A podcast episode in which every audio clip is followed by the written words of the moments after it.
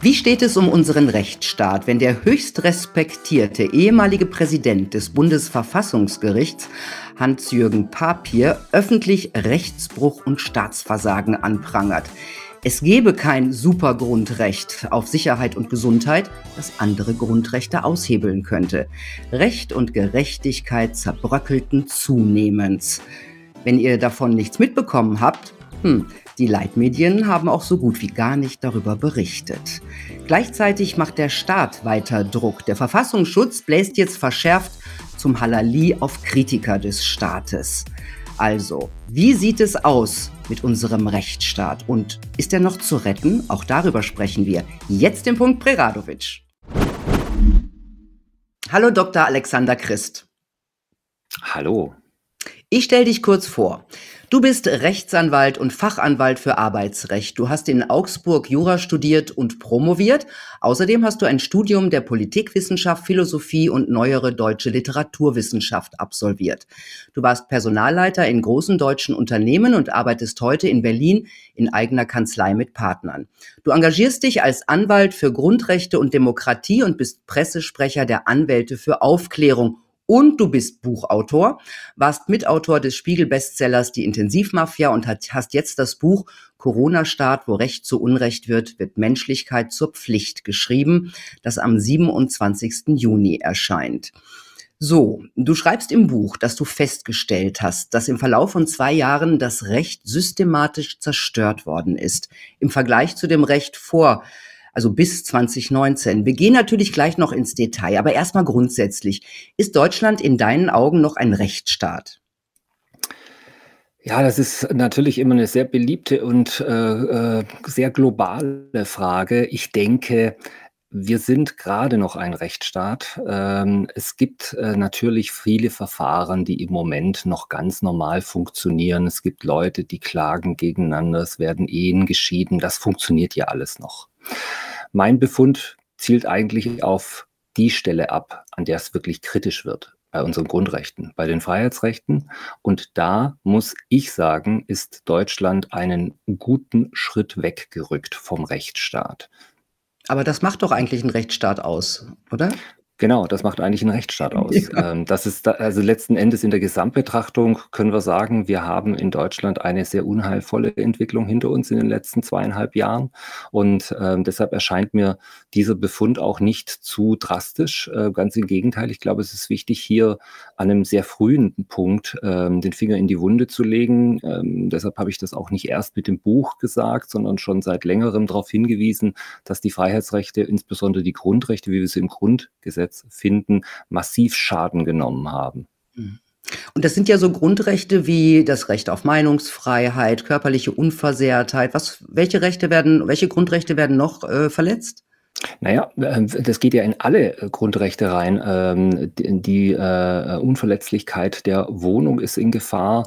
Ähm, es sind das Recht auf Arbeit ist in Gefahr, dann äh, das Recht auf einen freien Zugang zu Bildung, insbesondere Schule und Universitäten waren ja massiv betroffen durch vielfältige Einschränkungen um jetzt nur mal einige Grundrechte zu nennen. Im Grunde könnte man durch den gesamten Katalog durchgehen.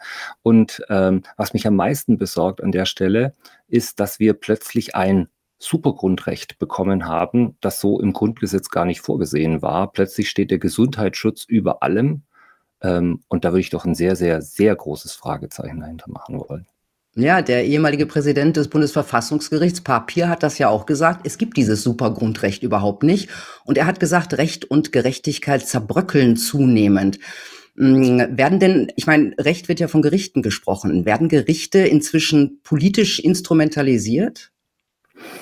Glaube, die, äh, ich weiß nicht, ob sie instrumentalisiert werden, aber sie haben sich jedenfalls selbst instrumentalisiert. Sie haben plötzlich eine, eine ganz neue ähm, oberste Leitlinie äh, zum Gesetz ihres Handelns gemacht und das ist die Staatsräson. Ähm, plötzlich geht es darum, was der Staat braucht, was der Staat in seiner politischen Agenda ähm, verfolgen will und das muss geschützt werden scheinbar durch die Gerichte. Also wir sehen es ganz äh, dramatisch bei den Verwaltungsgerichten, die ja völlig weggekommen sind von einer Kontrolle, sondern äh, jetzt im Prinzip nur noch Abnickorgane geworden sind. Wenn ein Richter mal ein kleines bisschen seinen Kopf ähm, ähm über den Tellerrand erhebt, dann hat er sofort Restriktionen zu fürchten. Beispiel die beiden Richter in Weimar, Matthias Gericke und äh, Christian Detmar. Ähm, ich habe mit beiden ja äh, in der Vorbereitung des Buches gesprochen und äh, Teile meiner Gespräche sind im Originalwortlaut in das Buch eingeflossen. Das ist äh, also das ist erschreckend und erdrückend, was die beiden erlebt haben. Und auch da ist der Rechtsstaat eigentlich nicht mehr sichtbar aus meiner Sicht. Mhm. Die beiden haben ja ähm, in Weimar äh, beschlossen, also quasi gerichtlich, dass das Masken, also das berühmte Maskenurteil, dass Kinder in zwei Weimarer Schulen nicht mehr mit Maske in den Unterricht müssen. Und äh, ja. das Urteil wurde kassiert. Nicht nur das, dann gab es Razzien. Ich weiß nur, ich glaube bei einem Richter oder bei beiden? Bei einem. Bei beiden bei, Richtern. Bei, bei einem, jetzt, bei einem.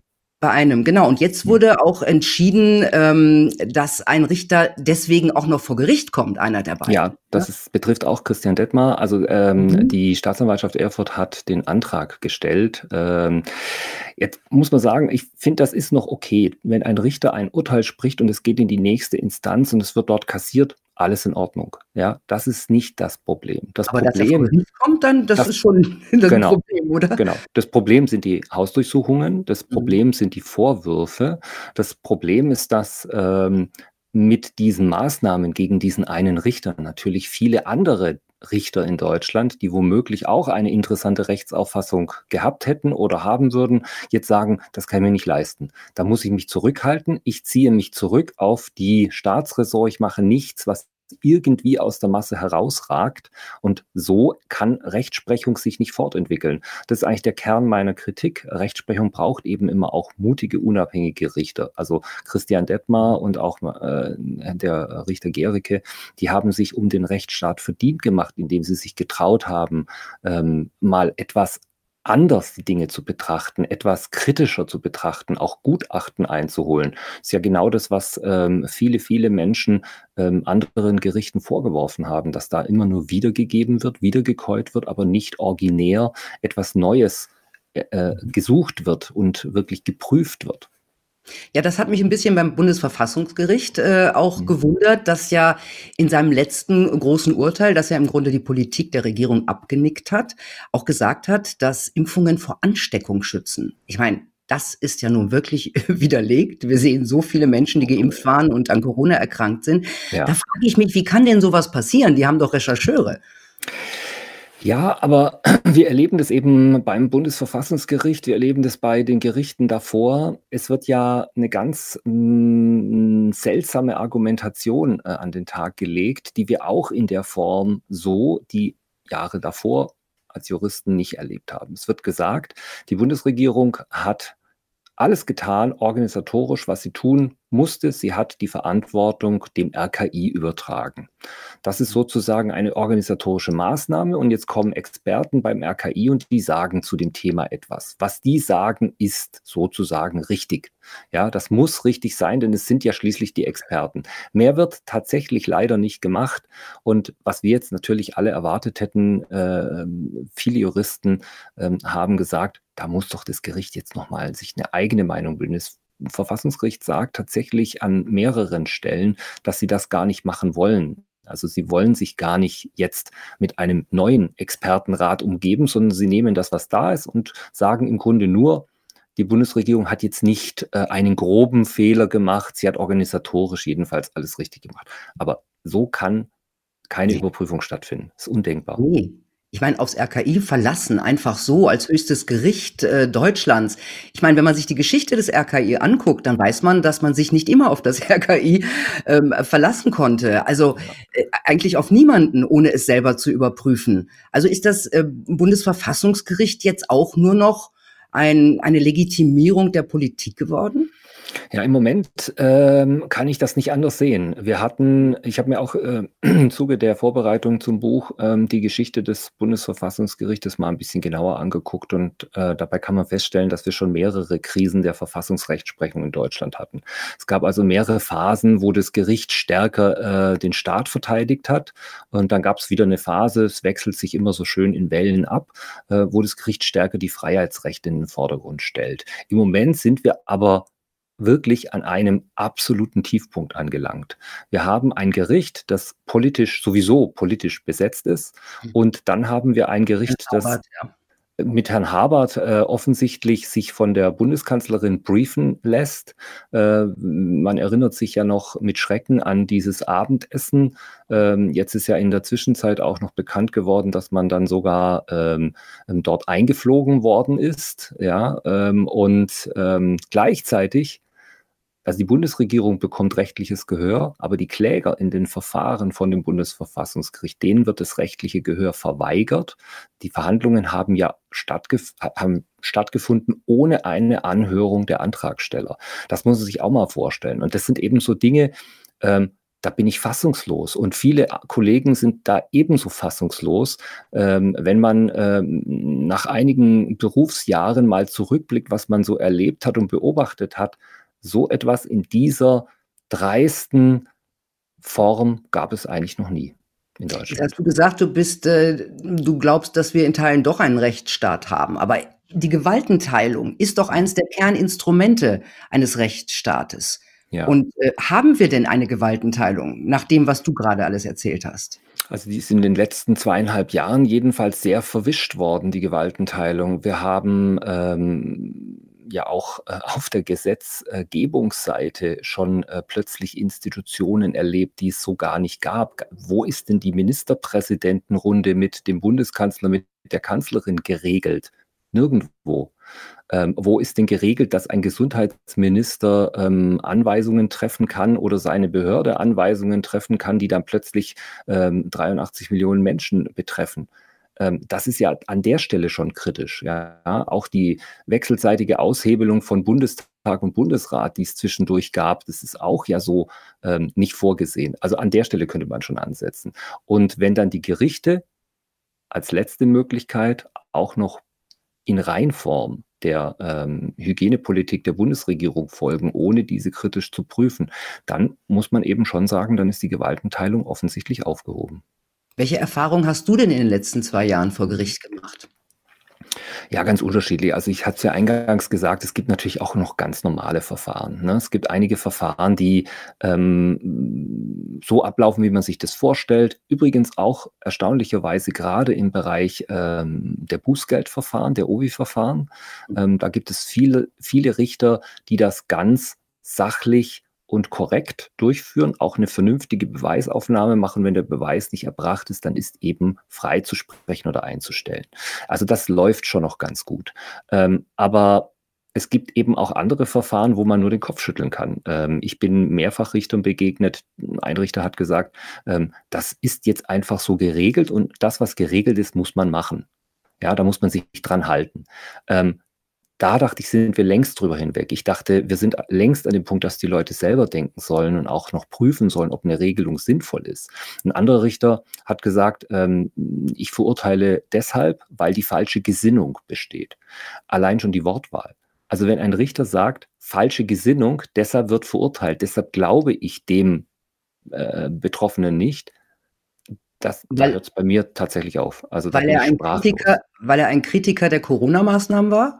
Ja, das war einfach ein Zusammenhang mit, äh, Coron mit einer Corona-kritischen äh, Zusammenkunft. Und äh, da hat der Richter gesagt, also wer sich dort trifft, der will ja die Regeln nicht einhalten. Das lesen wir auch vielfach. Ne? Also wenn man quasi auf eine ähm, missliebige Veranstaltung geht, dann will man die Regeln nicht einhalten und dann wird man verurteilt. Das darf eben nicht sein. Richter müssen unabhängig sein, müssen unabhängig Recht sprechen. Ja, schön wär's, ja. Aber äh, wie war das denn vorher? Hat man denn vorher über Gesetze, Regelungen und so diskutiert innerhalb ähm, der Juristen? War das nicht normal, dass man ähm, diskutiert hat über die Sinnhaftigkeit von Gesetzen, vielleicht sogar bevor sie irgendwie in Kraft getreten sind? Ja, es fehlt jetzt an mehreren Stellen. Also bei der ähm, Gesetzgebung fehlt es meiner äh, Ansicht nach daran, dass innerhalb der, des politischen Spektrums ein Diskurs stattfindet. Das heißt, an der Stelle wird schon mal nicht dis diskutiert. Dann haben wir die zweite Ebene der Exekutive, wenn die Gesetze ausgeführt werden. Da würde ich beispielsweise von einem Lehrer von einem Polizisten, um mal zwei Exemplarbeispiele zu nennen, erwarten, dass sich diese Beamten überlegen, ob das Gesetz, das sie da jetzt ausführen sollen oder die Anweisung, die sie ausführen sollen, ob sie die ausführen können, ob die rechtmäßig sein kann. Früher gab es sowas, dass dann Leute gesagt haben, das kann ich nicht machen, das ist mit meinem Gewissen nicht vereinbar. Beamte können ja remonstrieren. Und dann sind wir bei den Gerichten. An der Stelle muss auch wieder eine Diskussion stattfinden, denn da gilt ja der Grundsatz der Verhältnismäßigkeit. Natürlich kann man in vielen Fällen sehr schnell feststellen, ob eine Handlung gegen eine Regel verstößt. Aber deshalb ist sie ja noch lange nicht ähm, zu ahnden, sondern da muss ich mir anschauen, ähm, was ist die Folge und ähm, welche Dimension hat das Ganze eingenommen. Und bei Corona, letzter Satz dazu, worum ging es denn da? Da ging es um Masken, Abstände, ja, es ging um Kontakte, Mhm. Ähm, das sind ja eigentlich mal, wenn man die, die Grundhandlungen sich anschaut, recht banale Alltagshandlungen. Also keine das, Schwerverbrechen. Keine Schwerverbrechen. Und wie sind die Leute behandelt worden? Wir haben das alle erlebt. Ich bin ja von Demonstration zu Demonstration gefahren. Wir Anwälte beobachten das ja seit äh, äh Anfang an und gucken uns auch an, wie die äh, Polizei beispielsweise dort reagiert. Das sind, also Übergriffe waren ja an der Tagesordnung. Und mhm. ich fürchte, davon kommen wir so schnell nicht wieder weg. Das hat jetzt einen Standard gesetzt, der mich sehr besorgt macht. Ja, das war, glaube ich, äh, die Zeitenwende war November 2020, ne, bei der großen ja. Demo in Berlin, als Wasserwerfer genau. eingesetzt wurden, Pfefferspray ähm, gegen Familien, ja, und äh, wo Menschen geschlagen wurden und so. Also das waren äh, ersch erschreckende Bilder, die ich da gesehen habe und und, und du glaubst, dass wenn einmal sowas ein, wenn so ein Tabu gebrochen wird, dann ist es nicht mehr so schnell weg zu kriegen? Ich fürchte das. Also ich glaube, dass hier ein paar ähm, bisher noch geltende Standards verletzt worden sind. Da hätte man in vielen Fällen vor ähm, 2020 gesagt, das gibt's nicht. Also das gibt's vor allem gerade in Deutschland nicht. Gerade in Deutschland sind die Leute so sensibilisiert und die Beamten sind sehr sensibel. Ähm, was die Bilder, die ich gesehen habe, die haben mich stark erinnert an so Auseinandersetzungen ähm, Frankfurt Startbahn West ähm, oder Castor Transporte. Ja, da ist die Polizei ja auch schon in früheren Jahren mal sehr massiv eingestiegen. Aber da war vielleicht auch schon Gewaltpotenzial auf der anderen Seite vorhanden. Eben, ja, das beobachtet. Ja, das ist also, ja der Unterschied. Genau. Also ich glaube, bei dieser äh, Demo im November 2020 war, kam es von Demonstrantenseite mhm. zu keinen Ausschreitungen, bevor die Wasserwerfer kamen, oder? Nee, gar nicht. Nein, nein, überhaupt nicht. Also da waren, da waren die Leute sehr ruhig. Sie sind natürlich nicht weggegangen, ja. Und ähm, wenn jetzt das, das Beharren und das Bleiben und das Pochen auf Bürgerrechte, das Vorzeigen des Grundgesetzes, wenn das jetzt schon zu sowas führt, unglaublich. Ich erinnere mich an einen, das war jetzt ein bisschen später, ja, auch in Berlin. Berlin hat immer die für mich die brutalsten Szenen produziert, jetzt über die ganze Zeit hinweg. Da war ein Mann unterwegs, der hat wirklich aus dem Grundgesetz vorgelesen. Ja, in der Nähe des Alexanderplatzes. Er läuft mit den Demonstranten mit und liest sich selbst, den Demonstranten, aber vor allem auch den Polizisten aus dem Grundgesetz vor. Ein Trupp von Polizisten springt aus einem Auto, reißt ihn zu Boden, also nimmt ihn nicht einfach nur mit oder stellt ihn nicht nur einfach, sondern reißt ihn sofort zu Boden. Ähm, ich stand in unmittelbarer Nähe. Das ist zum Beispiel so ein Vorfall, der hm, für mich sehr exemplarisch ist. Aber ich glaube, da kann jeder, ähm, der sich zurückerinnert, seine eigenen Geschichten und Beispiele erzählen. Ja, und das Schlimme ist, es regt sich eigentlich außerhalb äh, der Corona-Kritiker eigentlich niemand darüber auf, ja. Also die Mehrheit scheint ja die, so die Grundlagen der Demokratie wie Meinungsfreiheit, Schutz von Minderheiten mit großer Lust über Bord zu werfen, ja. Also unterstützt äh, von, von den Medien. Wie schuldig machen die sich eigentlich äh, beim Abbau des Rechtsstaates? Das, das sind jetzt tatsächlich zwei Problemfelder und zwei Fragen. Ich würde es mal kurz ähm, trennen. Die Mehrheit, die das mitmacht, ich glaube, das Problem, das wir da sehen müssen, und auch das habe ich versucht im Buch so ein bisschen äh, differenzierter zu betrachten, es ist nicht einfach nur die Mehrheit, sondern es ist der fehlende Minderheitenschutz, der mir Sorgen macht. Es gab immer Phasen in der Geschichte Deutschlands, wo die Mehrheit Dinge entschieden hat und die Minderheit sich dem dann irgendwie beugen musste. Aber es gab, glaube ich, immer noch einen letzten, eine letzte Reserve, die Minderheit zu schützen. Das ist ja jetzt weg. Die Minderheit ist ja ähm, gebrandmarkt worden. Das fängt ja beim ähm, Kanzler an. Also äh, Scholz hat ja in unmissverständlichen Worten klargemacht, auch Steinmeier, was sie von der Minderheit halten, nämlich nichts. Ähm, und ähm, so geht's nicht. Also das geht eindeutig nicht. Das war mir auch ein Anliegen, das darzustellen. Die Medien, ich denke, dass die Medien immer schon eine Tendenz hatten, auf äh, sensationsträchtige Nachrichten zu springen und da hat die Minderheit immer wieder mal gelitten, aber ähm, jetzt ist es sehr unisono geworden mhm. und die wenigen Stimmen, die das nochmal etwas ruhiger betrachten, die auch hinter die Kulissen sehen, die sich auch die Mühe machen, mit Menschen zu sprechen, die Dinge etwas kritisch und differenziert sehen, die sind halt sehr rar geworden. Und ich glaube, das ist die Besonderheit. Insofern diese, diese Einheitsfront, ähm, die einem da entgegentritt, die ist besorgniserregend.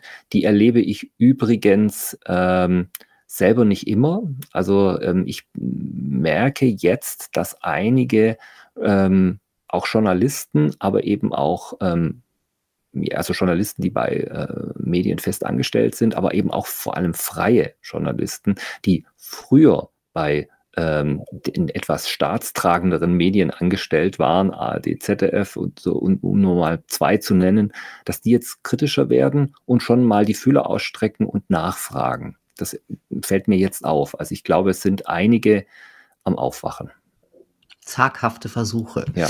Ähm, du hast gerade selber gesagt, der Bundeskanzler und der Bundespräsident schimpfen unisono auf die Gruppe der Ungeimpften, die ja im Grunde nur ihr Grundrecht auf äh, körperliche Unversehrtheit in, in, Anspruch nimmt. Mehr tun die ja nicht. Ja. Ähm, aber was ist, wenn die Diffamierung und Ausgrenzung von solchen Gruppen, wie jetzt den Ungeimpften, nicht von anderen Gruppen ausgeht, sondern vom Staat selber, von der Regierung? Was bedeutet denn das für einen Rechtsstaat und für eine Gesellschaft? Ja, da ist eine Staatsdoktrin am Werk. Es gibt also ähm, wirklich ähm, eine offensichtlich festgelegte ähm, Hygienepolitik, die alles andere überstrahlt. Und jetzt ähm, kann man sich natürlich fragen, was bedeutet das? Ist dieses Thema Gesundheit jetzt wirklich so wichtig geworden, ähm, dass der Staat genau das tun muss? Haben, haben wir jetzt wirklich die pestähnliche Seuche erlebt, die sozusagen in jedem zweiten Haus zu Opfern führt. Ich will das weder klein noch groß reden, sondern ich hm, stelle einfach nur fest, äh, dieses Gesundheitssystem war sehr stabil und äh, wir sind da, was auch immer es war, ähm, mit einem, mit einem halbwegs Normalzustand durchgelaufen.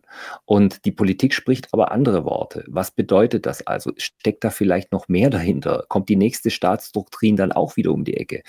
Ich glaube halt, wir erkennen ein Muster.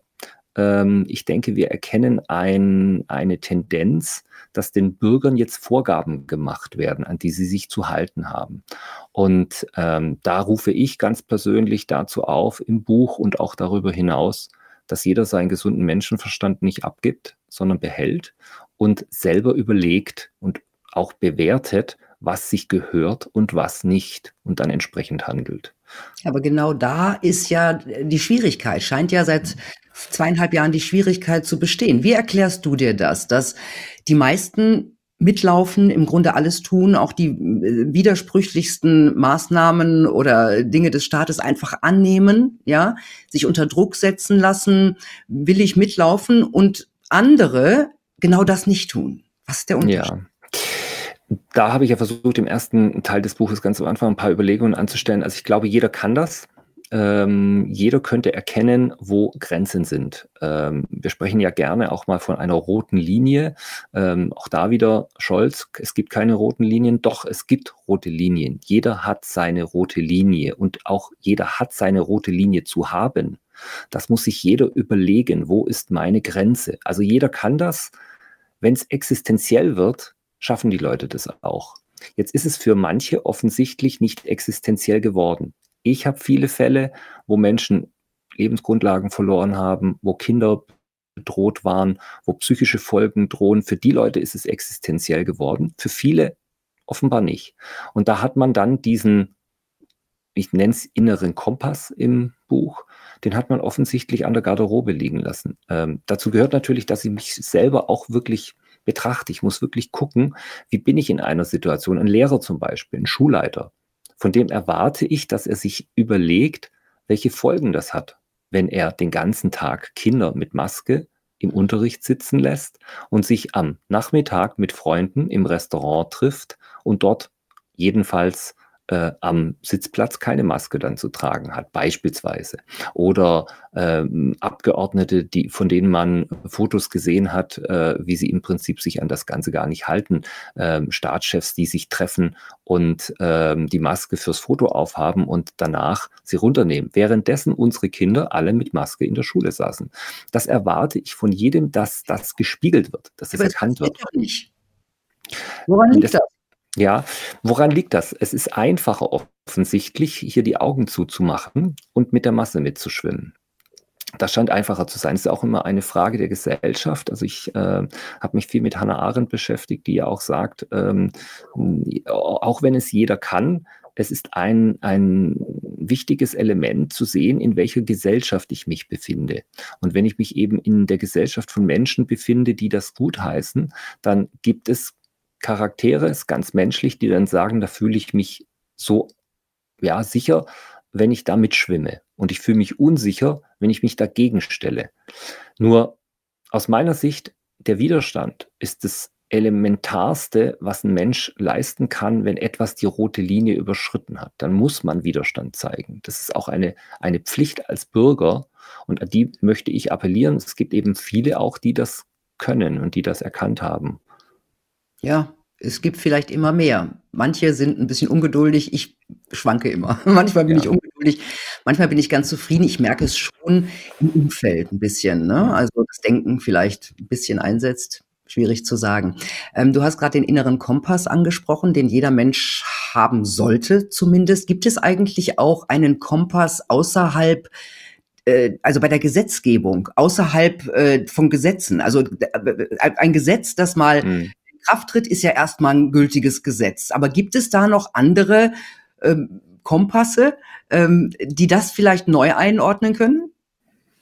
Ja, also genau, ein Gesetz, das in Kraft ist, erstmal ein Gesetz. Ähm, da kann man natürlich viel reinschreiben. Ne? Ähm, wir haben ja auch wieder gerade in Deutschland Gesetze erlebt, ähm, die erstmal formal ähm, ganz gut gemacht daherkommen, ähm, aber inhaltlich völlig äh, absurd und untragbar sind. Beispiel? Ähm, äh, naja, denken wir nur an die etwas dunklere Zeit, wo ähm, viele Dinge in Gesetzesform gekleidet waren, ähm, ähm, in den Jahren zwischen 33 und 45, wo ähm, ja vieles Wobei dann wir jetzt in natürlich nicht vergleichen wollen. nein, ich vergleiche, nein, nein, ich vergleiche es nicht. Nein, nein, das war ein nur, Scherz, weil es, weil es genau. vorgeworfen wird, auch wenn es mhm. eigentlich hm. legitim ist, finde ich.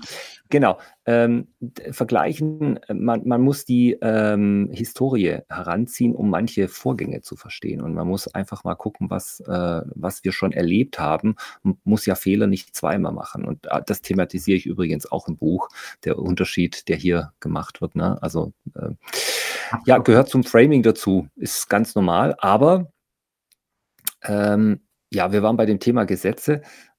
Ein Gesetz braucht ja sowas wie eine gewisse Legitimität. Ja, es muss ja aus dem Gesetz etwas entstehen, was die Menschen sagen lässt, das ist eine vernünftige Regelung, der schließe ich mich an. Gesetze sind natürlich ein Instrument, um Sicherheit zu geben, aber die leben davon, dass die Menschen sich diesen Gesetzen anschließen können.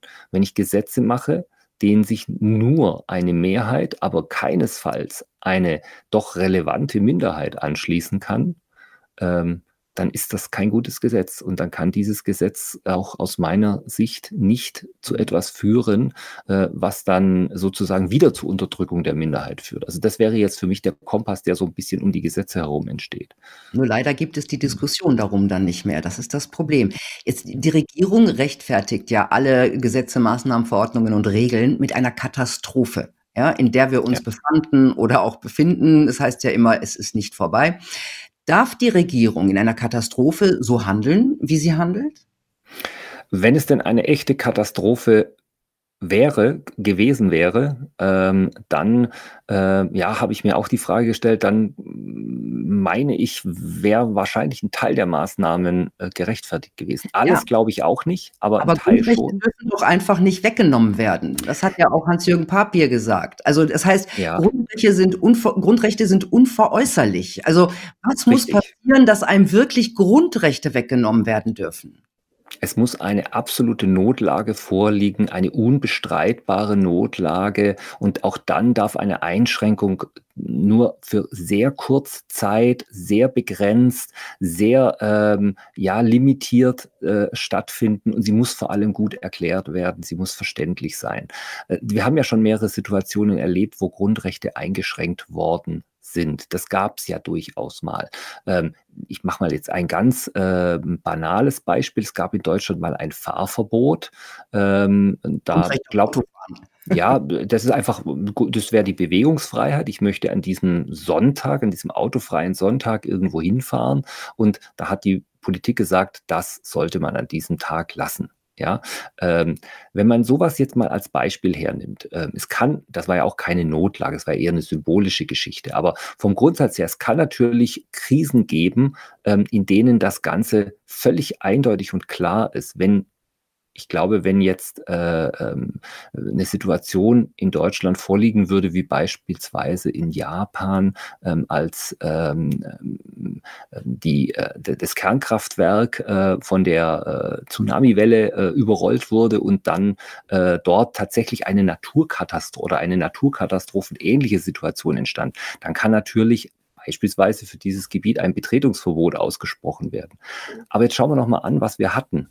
Ja, also wir hatten in Deutschland ja von Anfang an und auch in Europa weltweit hatten wir von Anfang an ein Gründungsproblem für diese Maßnahmen, ähm, die es dort gab. Es ist ja händeringend nach Gründen gesucht worden. Und dann kam man in Deutschland beispielsweise mit der ähm, angeblich drohenden Überlastung des Gesundheitswesens daher, äh, die auch nie drohte. Ja, zu keinem Zeitpunkt gab es eine ähm, ähm, Überlastung des Gesundheitswesens. Maßnahmen. Ganz im Gegenteil, genau. Die sind noch Krankenhäuser abgebaut worden und man konnte es sich sogar leisten, Pflegekräfte ähm, freizustellen. Also es war keine Katastrophe erkennbar. Es ist keine Katastrophe erkennbar. Ähm, wir haben nicht die moderne Pest erlebt und das ist eben das Problem. Ähm, die, Regierung hatte sich da auf äh, äh ein Maßnahmenpaket eingeschossen, übrigens in Gesellschaft mit allen anderen Regierungen, was ja dann auch gerne als Argument herangezogen wurde, wenn es alle machen, kann es ja nicht falsch sein. Genau, der Haufen Fliegen, der über der, genau. Ja. das ist der Punkt. Also äh, ich kann mir schon Situationen vorstellen, wo Grundrechte mal kurzzeitig ähm, ja, eingeschränkt werden können, um dann da ein entsprechend Verhältnis, auf eine verhältnismäßige Art und Weise ein Ziel zu erreichen. Aber davon waren wir ja wirklich weit weg. Ja, und es müsste sofort wieder aufhören. Also die, die, die Maßnahmen müssten doch äh, nur deswegen getroffen wer äh, werden, damit man dann sofort wieder die Grundrechte installiert. Danach sieht's aber nicht aus. Es ist aus der Bundesregierung schon zu hören, dass man nicht nur bei Corona und den neuen Varianten, sondern eventuell auch bei Influenza und möglichen anderen Viren äh, zu Maßnahmen greifen will, weil die ja so toll gewirkt haben. Also es sieht nicht so aus, als wolle man dieses Maßnahmenregime abschaffen. Genau, und jetzt da sind wir, glaube ich, tatsächlich am absoluten Kern des Problems. Ähm, Corona ist möglicherweise nur der Anfang gewesen. Ich fürchte, und auch deshalb habe ich das Buch geschrieben, damit wir von Anfang an eben klar uns daran erinnern und sehen, wie das begonnen hat. Ich fürchte, dass bei ähnlichen Themen ähnlich reagiert wird. Wenn einmal die Grenze überschritten ist, dann lebt es sich da offensichtlich für ähm, Politiker, die das wollen, ungenierter.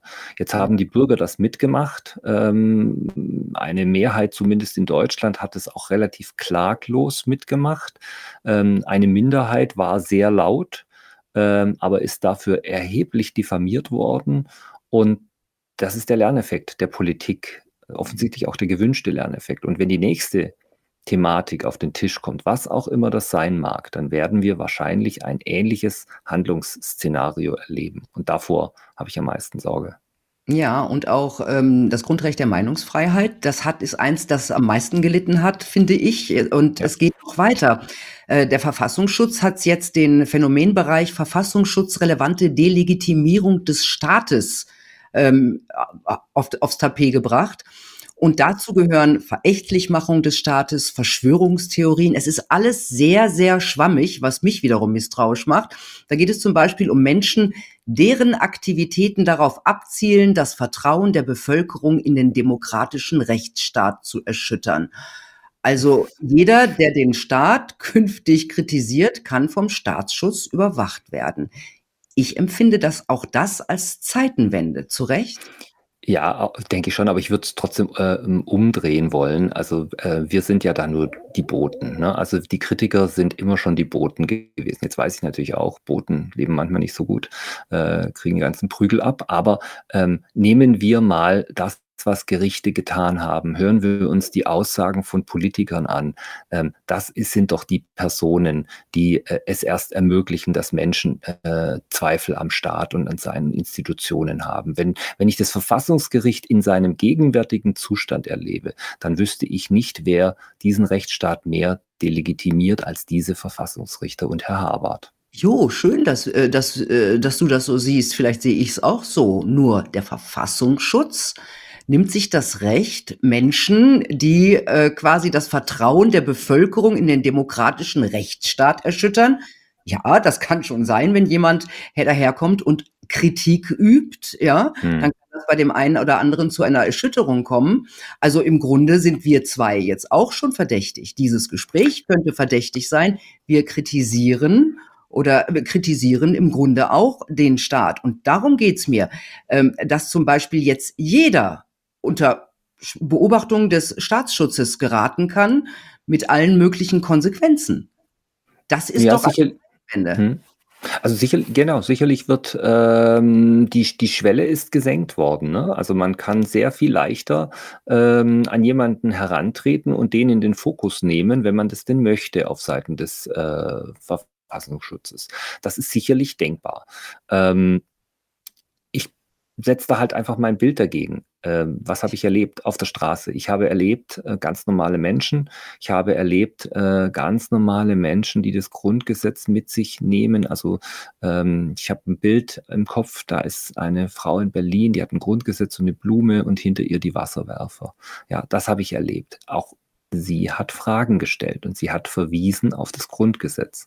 Und, ähm, hat sie jetzt vor, den Staat, äh, abzuschaffen und zu delegitimieren? Der Staat delegitimiert sich selbst, indem er Wasserwerfer in friedliche Demonstranten schickt.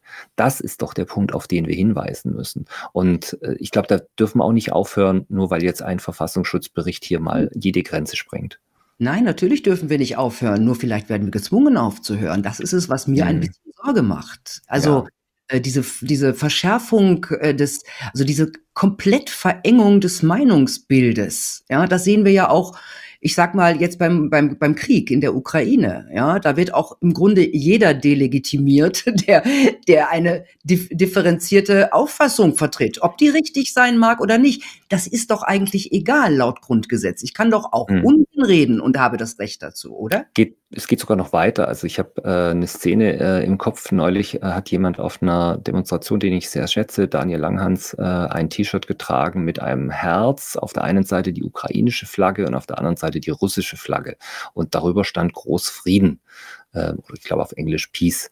Das heißt also, es war 'ne ganz klare Friedensbotschaft. Er wurde von der Rednerbühne von der Polizei geholt, ähm, weil, äh, er bei dieser Demonstration angeblich nicht, äh, über Russland sprechen durfte. Ähm, Man darf genau. nicht über Es Russland ist sprechen? genau, ist wirklich passiert, ist unglaublich und das mir wurde 'n anderer Fall berichtet. Es wurde auf 'ner Demonstration wurde ein russisches Lied gespielt, die Musikanten wurden gestoppt. Also, Verengung des Meinungsspektrums, ja, ganz klar, in jeder Frage. Das werden wir bei vielen anderen Themen in der Zukunft noch erleben. Ich sage mal, äh, nur 'n paar Stichworte in den Raum, ähm, Klimadiskussion, ähm, die Diskussion, äh, wie in Zukunft, äh, mit den Autos gefahren werden darf, welche Autos. Ähm, es geht in die Ernährung rein. Was darf ich essen, was nicht? Äh, vom Gendern will ich gar nicht sprechen. Ähm, das heißt, wir haben also ganz viele Themen, die nur noch offensichtlich eine offizielle Meinung zulassen. Und alles andere wird gestoppt und äh, begrenzt, medial und dann offensichtlich auch durch die Staatsmacht. Und das ist natürlich jetzt möglich, weil man gesehen hat, bei Corona haben die Leute ja alles mitgemacht. Also ich glaube, die, die jetzt ähm, alles so schön klaglos mitgemacht haben, werden sich tatsächlich bei anderen Themen, wo dann die persönliche Betroffenheit größer ist, noch schwer wundern. Das wird alle ereilen. Das wird uns ja. nicht äh, verlassen, das Thema. Persönliche Betroffenheit ist schon bei Corona auch sehr groß gewesen. Ich meine, die hat ja nur bei einigen getroffen. Ja, ja, bei einigen, aber äh, wir müssen auch, auch ganz klar sagen, persönliche Betroffenheit bei viel, viele haben sich vielleicht äh, äh, angesteckt oder waren positiv getestet, was immer das bedeutet, und ähm, hatten tatsächlich jetzt keine großen Einschränkungen. Gibt es eben auch sehr, sehr viele. Und deshalb glaube ich, dass bei sehr, sehr vielen die persönliche Betroffenheit ähm, nicht über eine starke Erkältung hinausging, ehrlich gesagt, ohne das jetzt verharmlosen zu wollen. Von den, von den Maßnahmen, die hm. eigentlich hm. betroffen genau. waren. Genau, ja. Ja, da habe ich auch so ein paar Äußerungen, die habe ich auch im Buch erwähnt. Da haben Leute mir gesagt, ist doch gar nicht so schlimm, dann gehe ich eben mal nicht essen. Ja. Ähm, aber das macht eben, das Menschsein macht das aus, dass ich das frei entscheiden kann. Ich habe das Gefühl, viele Leute wissen schon gar nicht mehr, was Freiheit bedeutet. Ja, mhm. Ah, da wir müssen, glaube ich, ganz vorne wieder anfangen und wirklich mal von Grund auf erklären, was sind Freiheitsrechte, was sind Grundrechte was bedeuten Menschenrechte und was muss ich tun? Ich muss jeden Tag dafür einstehen. Ich kann nicht einmal ruhen und denken, das wird schon halten. Da müssen wir wirklich wieder anfangen. Das ist für viele gar nicht klar. Ja, und was den Menschen normal so stark macht, nämlich dass er sich an alles gewöhnen kann, ja, mhm. das ist natürlich hier eine große Schwäche. Ich sehe auch so einen Gewohnheitseffekt, so einen Gewöhnungseffekt an die Situation. Genau. Ja, und das anders akzeptieren. Ja, kann ich auch eine kleine Geschichte erzählen. Eine ähm, Mutter im, im ähm, Kreis der anderen Eltern hat von der Schule berichtet und hat gesagt, auch die Kinder mit den Masken und so und den Tests, die machen das ja so toll mit. Ja, ähm, völlig verkennend, also was diese Aussage bedeutet. Man hat es offensichtlich geschafft, dass Kinder das in Teilen toll mitmachen. Ich habe auch viele andere Fälle berichtet bekommen.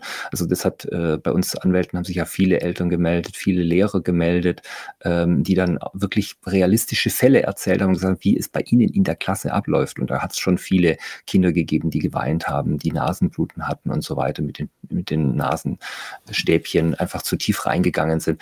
Und dann sagt die Mutter, diese eine, in diesem einen Fall, ach, die Mann ist ja so toll mit, ja. Und da, da müssen wir wirklich, das, da brauchen wir eine Sensibilität, das müssen wir erkennen.